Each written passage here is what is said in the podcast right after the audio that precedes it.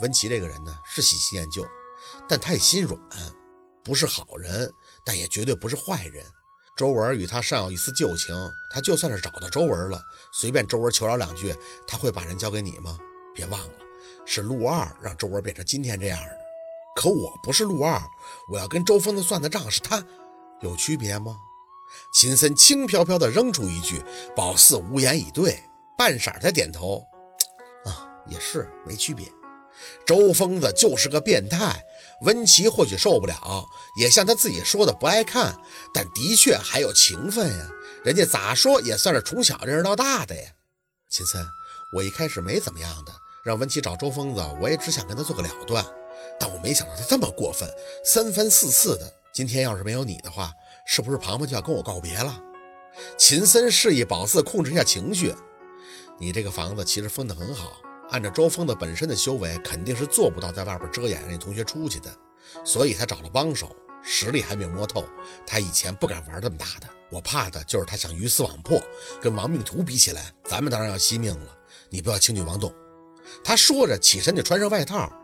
这件事你不用管了。周峰子要是不躺在床上一动不动，我看他消停不了。交给我就行了，你安抚好你同学。躺在床上一动不动，秦森，你不会杀？放心，和谐社会。秦森嘴角跃起丝笑意，哼，你记得跟周疯子这事儿不用操心就行了。我先回去了，后天海岛酒店开业，媒体那边还有很多事要处理。哪天开业？宝四跟傻了似的站起来。是陆二的北海度假酒店。后后天？是啊，日期你不知道吗？我知道啊，忙不迭的拿我手机看了一眼时间，还真是月底了。掌心重重的拍了一下自己的额头。哎呀，最近事儿太多了，我给忘了。幸好幸好看到你了，不然……所以你也不知道我和陆二一起回来的啊？脑容量再次不够。他回来了，昨晚，昨晚他都没说呀。秦森，你们俩是一起回来的吗？他也看到庞庞？没有，他车在我后边，处理完再走的。会比我晚个两个小时吧，但是现在肯定已经到滨城了。秦森没什么表情的应着，他要没说的话，也许是有惊喜要给你吧？还要啥惊喜啊？他回来就是最大的惊喜。秦森见宝四已经激动上了，便不再多说。那行，我先走了。最近都会待在滨城，有事给我来电话，尤其是摸不清底的事情，千万别硬拼，吃亏未必就是福气啊。嗯，好。宝四应了一声，送秦森出门，嘱咐他赶紧回去以后上药。回手就把电话给陆佩拨了过去，那边的显示居然是通话中，反复去了几个，那边还是传出甜甜的女声：“您拨打的电话正在通话中。”这个人是手机没信号，还是回来一直在忙啊？宝四，庞庞换了一身家居服，打开卧室的房门，小声的张口：“秦森走了。”嗯。宝四看着手机着急，可觉得周峰的这事儿还真得跟庞庞说一下。几步走到庞庞身前，胖儿，你今天这事儿我都听到了。庞庞拉住宝四的手，直接说着：“你跟秦森刚才聊的，我知道那个周爱陆爱搞鬼，他以前喜欢陆二的事儿，我也听文琪说过。就是我没想到是他圈了我的樊丽害的我，你太坏了。哎，都是因为我，胖，谁知道呢？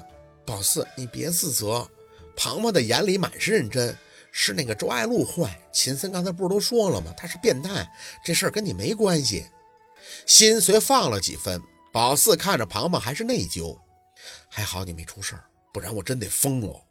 庞庞笑了，其实我刚才都要吓死了。我这么大没见过那场面的，好多人都围着我，到处都乱糟糟的。那卡车司机下来还骂咧咧的，对秦森推推搡搡的，打起来了。庞庞费力的想。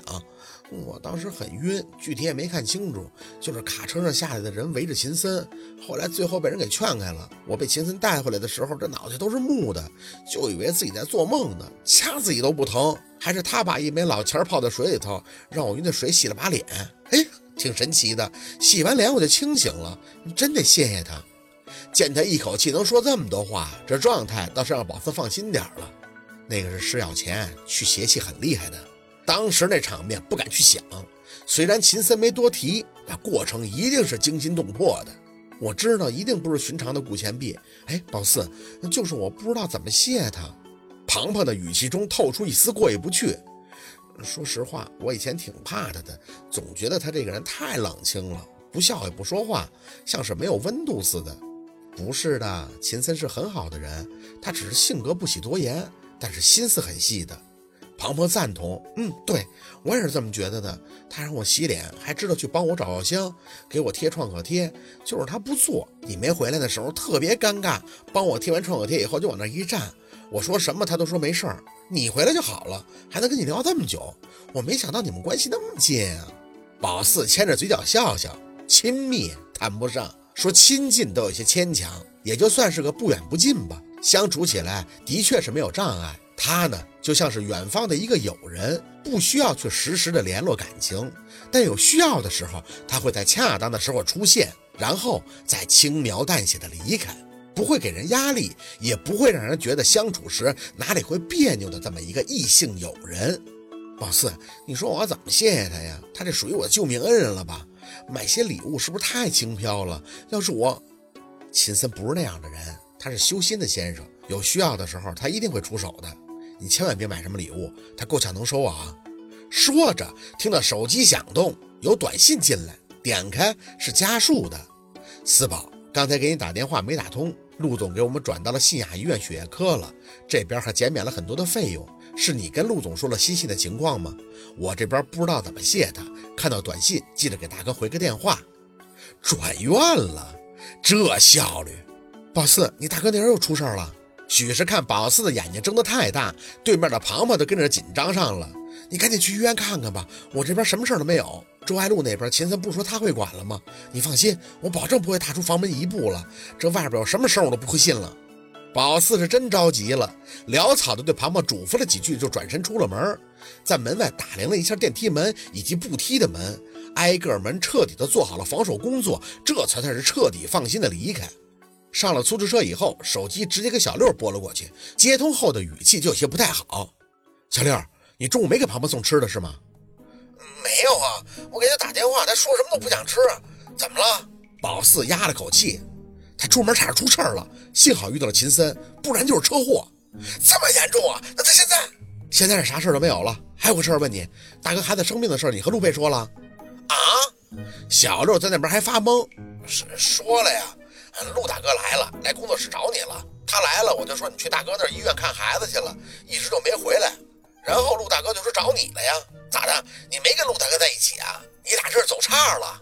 宝四心里这个无奈呀。哎，可能是吧。我正好接到了秦森电话，就回来看庞庞了。没想到那个周疯子会找外边人给他引出去，是我没交接到啊。那庞庞真没事吧？哎，你没见着陆大哥？宝四远远的看着新雅医院，啊，一会儿就能看上他了。庞庞那边你自己打电话问吧。哦，对了，在陆二那儿，你除了大哥的医院，还说别的了吗？还说了大娘的事儿。什么？你被打了，我不得说呀。这敌在暗，我在明的，不得告诉陆大哥呀！再说了，我觉得这个没错啊。这庞庞不就好像差点出事儿了吗？那个人也太猖狂了，他这事儿就得告诉陆大哥解决。四姐，咱又没起事，不是？你这一旦要是没香没烟的，那……妈的，又是这事儿！